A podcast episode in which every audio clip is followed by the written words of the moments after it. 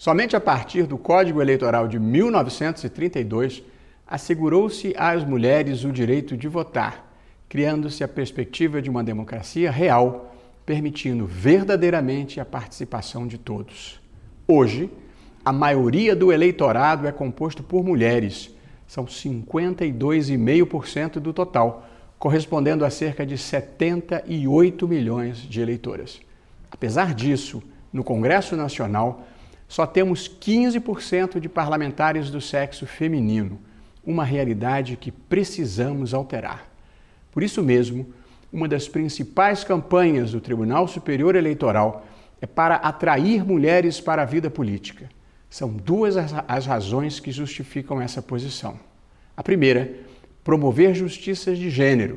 Se as mulheres são um pouco mais de 50% da população, devem ter uma representação proporcional a esse número.